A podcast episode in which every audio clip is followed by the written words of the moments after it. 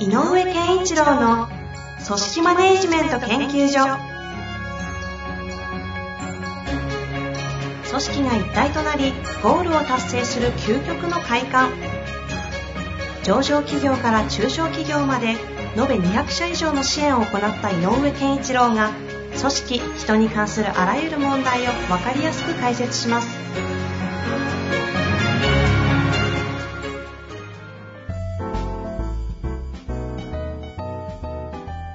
こんにちは、遠藤和樹です。井上健一郎の組織マネジメント研究所。井上先生、よろしくお願いいたします。よろしくお願いします。さあ、ということで、今週も行きたいと思いますが、早速、たまには質問いきますか？ああ、そうですね。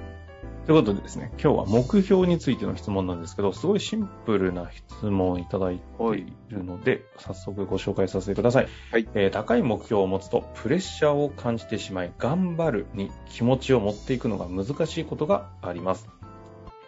えー自分を奮い立たせるためにはどうすればよいか目標を達成するために必要なことはこれらについて教えてください。ちなみにこの高い目標というのは、与えられた目標というふうに書いてあります。お高い目標を与えられたんだ。それ、えっ、と、その目標、うんうん与えられたって聞いたから急にそう思っちゃうんだけど、その、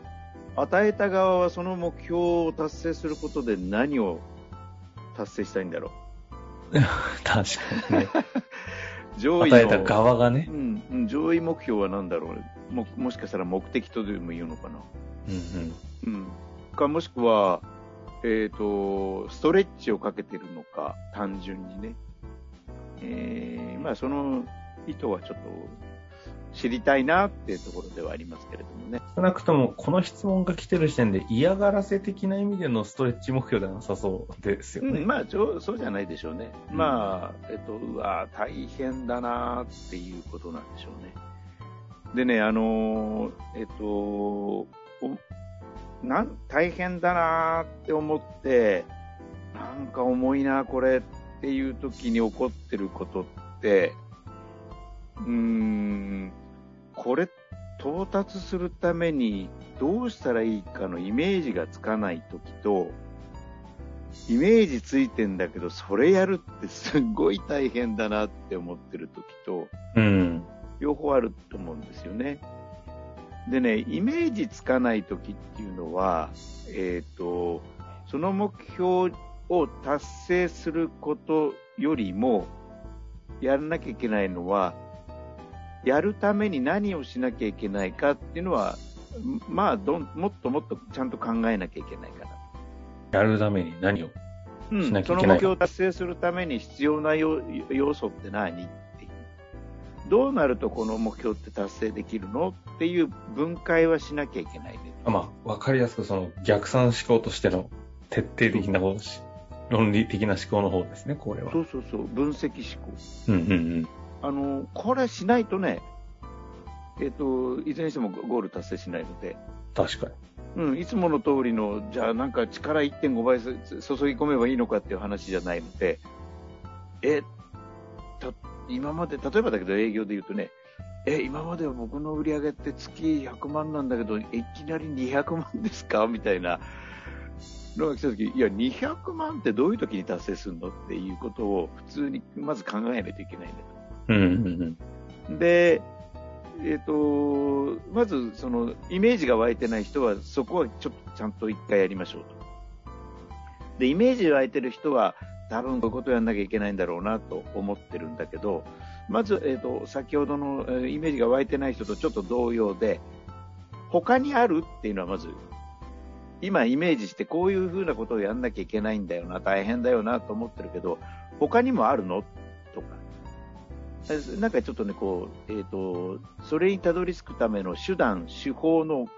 えっ、と、選択肢を広げてみるっていう作業は一回してみたああ、他にあるっていうのはやり方の方法論として方。他にあるってことですか？そう。他にもあんのかな？自分が思ってる、えー、例えばじゃあ、あの、訪問件数増やさなきゃ、これでやるにはと思うけど、じゃあな、他にないのかなって。訪問件数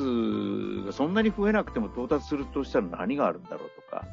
やっぱ若干ね、そういう分析的なあの時間はね、えーと、しっかり持った方がよくて、うんうんうん、で何が言いたいかっていうと、その中の1個できそうなことまずやってごらんっていうのが言いたいんですよ。なるほど。うん、であ、こういうことかな、じゃあ例えば、まあ、さっき言ったどう,、まあ、どう考えても訪問件数増やさなきゃなって、でも今、1週間に10件訪問してるけど、これ20件訪問するとなったら時間ないぞってなったら、え、時間ないけど、じゃあとりあえず倍、1日倍動いてみようか。で、単純に動いてみりゃいいのよ。うんうんうん。うん。そしたら何が起こったかってそこに結果があるので、いやいや、無理だわ。やっぱ1.5倍が限度だわって思ったら、2倍も動けないとしたら1.5倍までは動ける。でも毎日無理だから1.2倍かなと。じゃあ他に何やんなきゃいけないのって話になる。したら1点の訪問で密度高くしなきゃいけなくなったとしたら、提案書をもうちょっとうまく作んなきゃいけないな、みたいなこととか、まあ、だんだんこう、当たり前なような分析結果として、やるべきことの、あの、えっ、ー、と、ターゲットが見えてくると思うのね。うん、で、そういうふうにやって、えっ、ー、と、あの、要は、一個一個の、えっ、ー、と、えっ、と、ストレッチっていうか、まあ、高い目標になっているということは、今までの現状維持の行動の中では生まれない結果だろうというのが考えられるので、うんうん、今までとは違う行動を少しでもやり始めることをしなきゃいけないっていうことが一番言いたいことなんですよ。で、その行動がないと目標っていうのは達成しないので、いかに行動を作るかに焦点を合わせて、うんうんまあ、若干目標を達成するという意識よりも、いかに新たなる行動にトライするかっていうことに焦点を合わせて、えっ、ー、と、初動として動き始めることが一番大事かなと。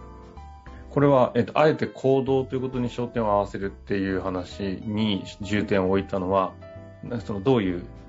背景なんですかね？えっ、ー、と、要は、目標あれ行かなきゃいけないんだけど、どうしよう、あたふたあたふた。で、ドタバタしたって、行かないときは行かないので、うんうんうん自分なりに行くためにっていう道筋プロセスを工程って言ったらいいのかな。を自分で描いて、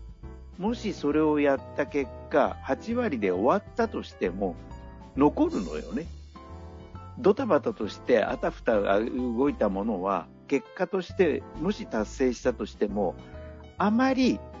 えっ、ー、と、戦術的というか作戦的なものとか、いうものとして落とし込まれない。なるほど。要するに知恵としてあの蓄積されないって言った方がいいのかな。うんうんう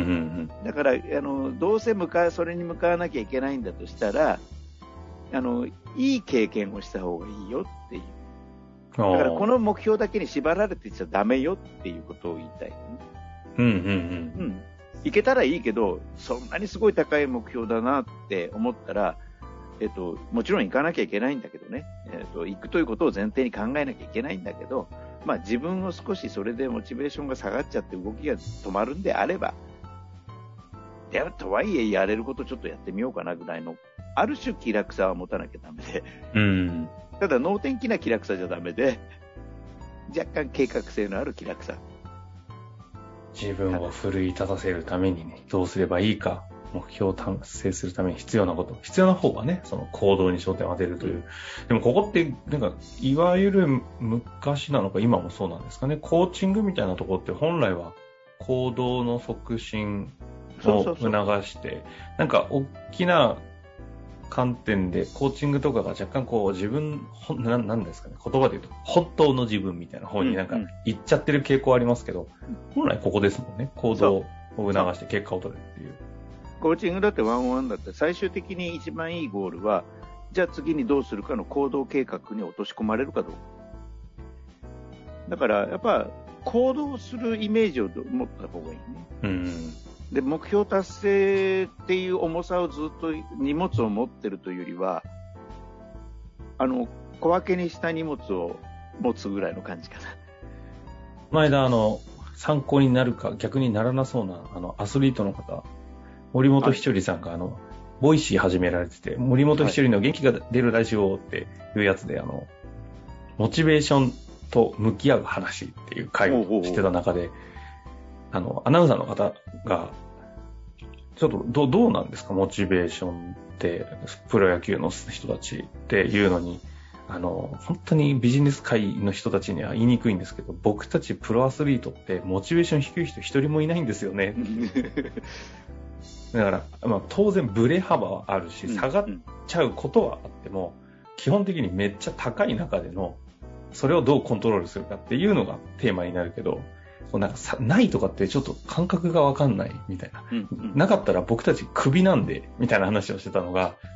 なんかモチベーションを語る上での、こう、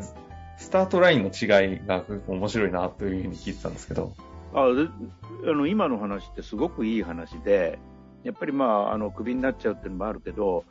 やっぱりプロアスリートの方たちっていうのは自分の存在価値で戦うわけじゃない。だから、えーと、自分の存在価値っていうものに意識が向いてる人はモチベーションは高まるんですよね。あ組織人でも、うんうんうん。俺はこういう存在でここで頑張りたいとか、例えば単純な話、もっと給料上げたいとかでもいいし、そのためには優秀だと思われなきゃいけない。じゃあ優秀な俺を見せたいんだっていうモチベーションがあれば、それこそ今回の質問じゃないけど、高い目標をこれクリアしたら優秀でしょうっていうモチベーションに変わるよね。うんうんうんまあ、そこが、なかなか、このご質問の中で言うと、そういう自分っていうものをどう見せたいかというのが、でとか自分の存在感、存在価値、存在位置みたいなのをどうしたい、どう思われたいか、どう言いたいかっていうことが設定されていないと、やっぱり高い目標が出るとモチベーションがなくなる、あの、ちょっと火につきやすく、あ火がつかなくなるという傾向が強くなっちゃうので、まずはできることからってさっきの話をしたんだけど、なるほど。今の森本さんのひとりさんの話を例にとると、で、その文脈で言うとね、やっぱ、まずは、あの、ご自身どういう存在感でいたいんですか？その組織の中で。っていうのは、えー、別角度ではちゃんと振り返るというか考えてみてくださいっていうのは言ってあげた方がいいかもしれないですね。なるほどですね。その辺はちょっとぜひね、うん、参考にしていただきたいですね。いい例でした、遠藤さんの。まあ、ぜひね、あの、そちらの方も合わせて聞いていただくと、結構、あの、チーム論みたいな話もしてるので、井上先生との話、かなりこう密接なのでね、 Voicy の方でも聞いてもらうと面白いかもしれないですね。それはいいですね。あの、機会があれば、対談でも。あ、ぜひぜひ。面白いかもしれないですね。うん。楽しみです。ということで、今日のところ終わりたいと思います。はい。ありがとうございました。ありがとうございました。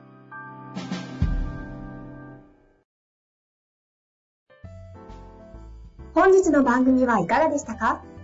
番組では井上健一郎への質問を受け付けております。ウェブ検索で井上健一郎と入力し、アカラクリエイト株式会社のオフィシャルウェブサイトにアクセス。その中のポッドキャストのバナーから質問フォームにご入力ください。また、オフィシャルウェブサイトでは、無料メルマガや無料動画も配信中です。ぜひ遊びに来てくださいね。